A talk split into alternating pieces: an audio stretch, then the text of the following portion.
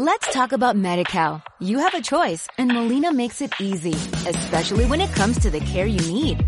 So let's talk about you, about making your life easier, about extra help to manage your health. Let's talk about your needs now and for the future. Nobody knows MediCal better than Molina. It starts with a phone call.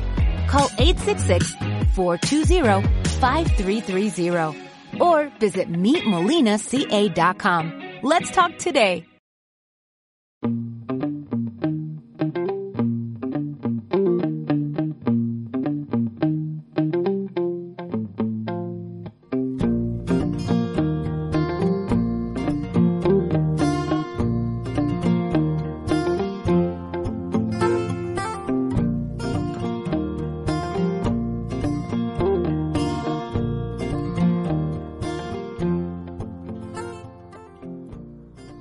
Hola, bienvenidos a un nuevo episodio de Ven que te cuente, el podcast que todos, o al menos la mayoría de los jueves, os trae libros, historias y un ratito de lectura en voz alta.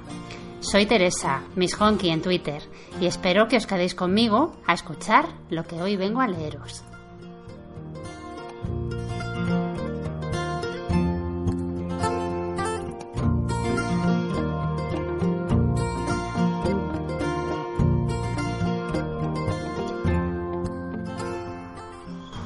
Y si puntualizo lo de todos los jueves, o casi, es porque, como habréis comprobado, estos dos últimos no ha habido episodio de Ven que te cuente. ¿Por qué? Pues muy sencillo. Andaba yo algo desganada y como a mí me gusta hacer las cosas bien, con ánimo, cuando ando así prefiero saltarme la grabación y reservarme para tiempos mejores.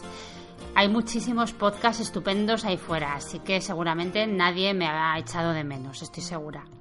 Por eso si un jueves falto, no os extrañe. Soy mi propia jefa, nadie me regaña ni me despide si vagueo un poco. Y os diré un secreto, siempre, siempre vuelvo.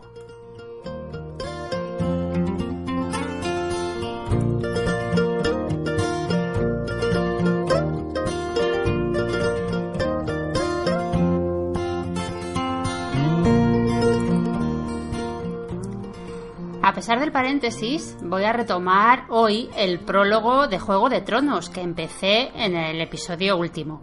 Una petición de uno de vosotros que por lo que he estado mirando me va a llevar el anterior episodio, este de hoy y otro más. En tres veces os voy a leer el prólogo de Juego de Tronos. Quizás hoy me salga un poco de tiempo, pero creo que merece la pena. Así que no me entretengo más y vamos a ello segunda parte del prólogo de Juego de Tronos de George R.R. Martin.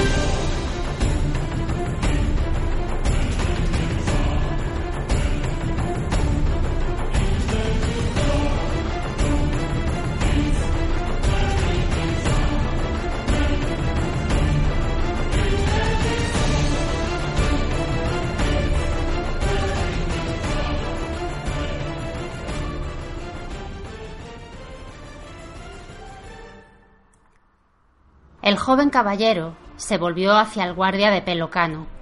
Las hojas que la escarcha había hecho caer de los árboles pasaron susurrantes junto a ellos, y el corcel de Royce se movió, inquieto. ¿Qué crees que pudo matar a esos hombres, Gareth? preguntó Sir Weimar en tono despreocupado. Se ajustó el pliegue de la larga capa de Marta. El frío, replicó Gareth con certeza férrea. Vi a hombres morir congelados el pasado invierno, y también el anterior, cuando era casi un niño.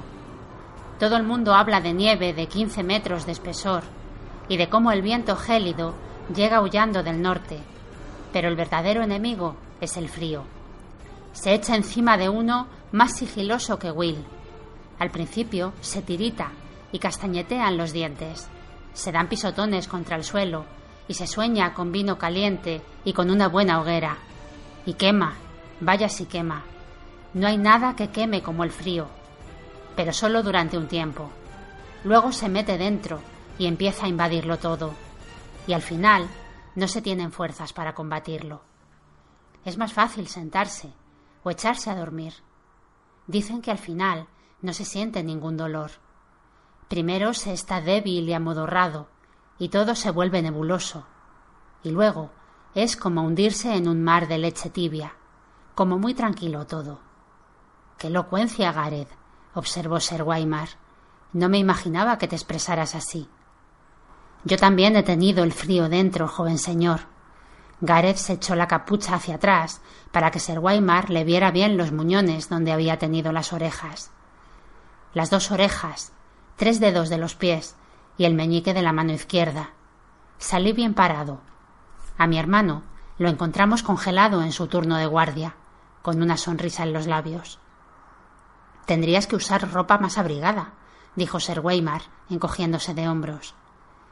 Gareth miró al joven señor, y se le enrojecieron las cicatrices en torno a los oídos, allí donde el maestre Aemon le había amputado las orejas.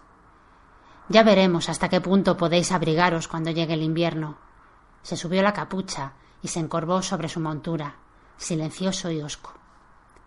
Si Gareth dice que fue el frío, empezó Will. ¿Has hecho alguna guardia esta semana pasada, Will? Sí, mi señor. No había semana en que no hiciera una docena de guardias de mierda. ¿A dónde quería llegar con aquello? ¿Y cómo estaba el muro? Lloraba, dijo Will con el ceño fruncido. Ahora que el joven señor lo señalaba, estaba claro. Si el muro lloraba, no se pudieron congelar. No hacía suficiente frío. Muy perspicaz, asintió Royce. La semana pasada hemos tenido unas cuantas heladas ligeras y algunas ráfagas de nieve, pero en ningún momento hizo tanto frío para que ocho adultos murieran congelados. Y te recuerdo que eran hombres con ropas de piel y cuero, que estaban cerca de un refugio y que sabían cómo encender una hoguera. La sonrisa del caballero no podía ser más confiada. Llévanos hasta ese lugar, Will. Quiero ver a los muertos con mis propios ojos. Y ya no hubo más que hablar.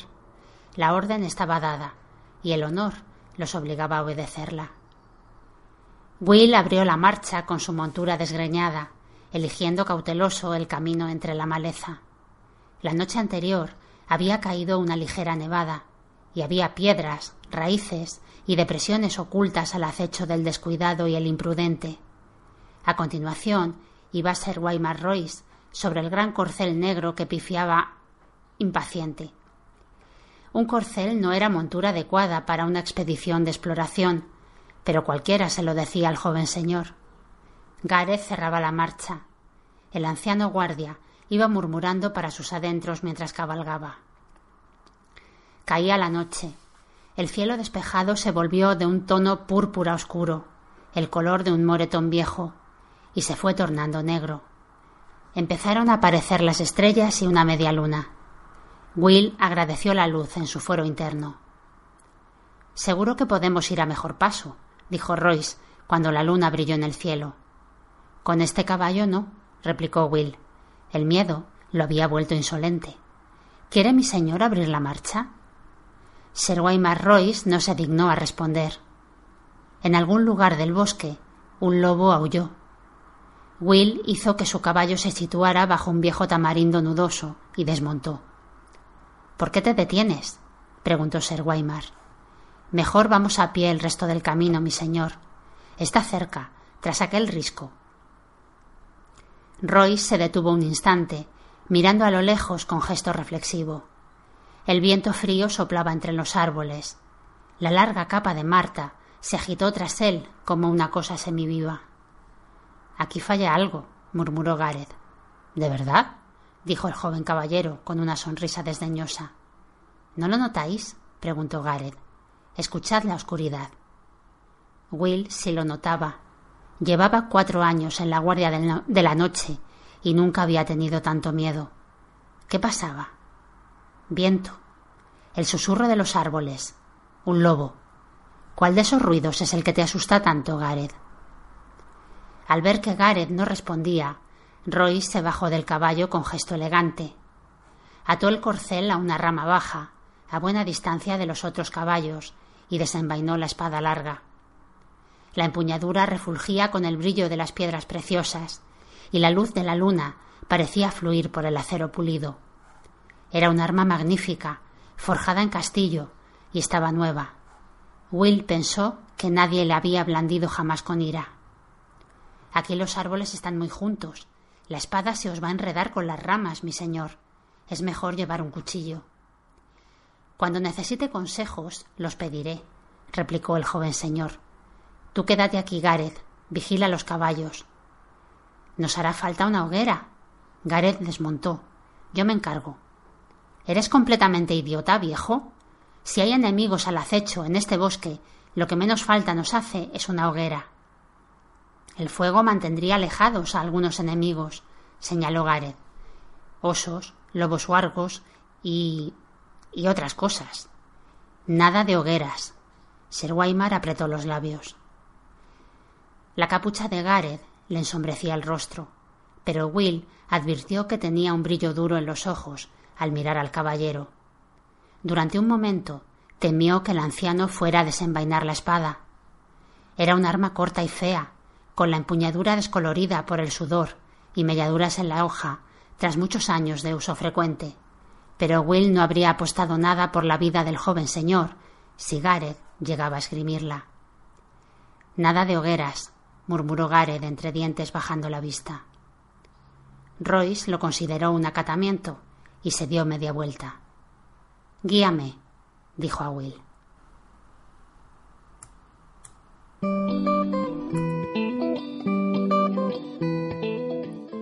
Hola, soy Teresa, Miss Honky, y estás escuchando Ven que te cuente. Sur le trottoir d'en face, il y a deux petits vieux. À deux mains tient le bras tenace, mais elle trébuche quand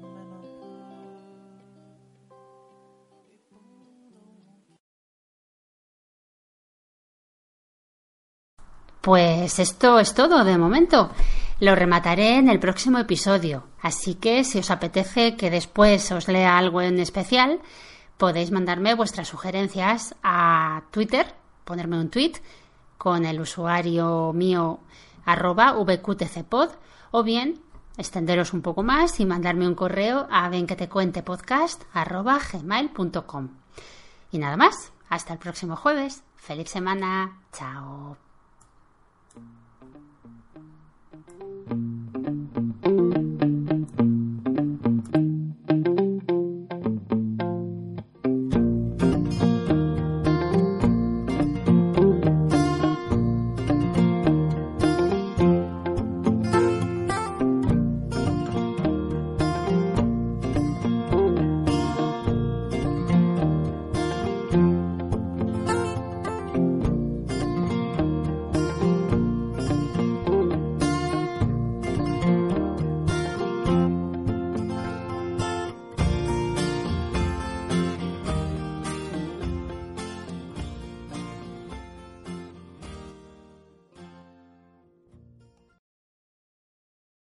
Talk about MediCal. You have a choice and Molina makes it easy, especially when it comes to the care you need. So let's talk about you, about making your life easier, about extra help to manage your health. Let's talk about your needs now and for the future. Nobody knows MediCal better than Molina. It starts with a phone call. Call 866-420-5330 or visit meetmolinaca.com. Let's talk today.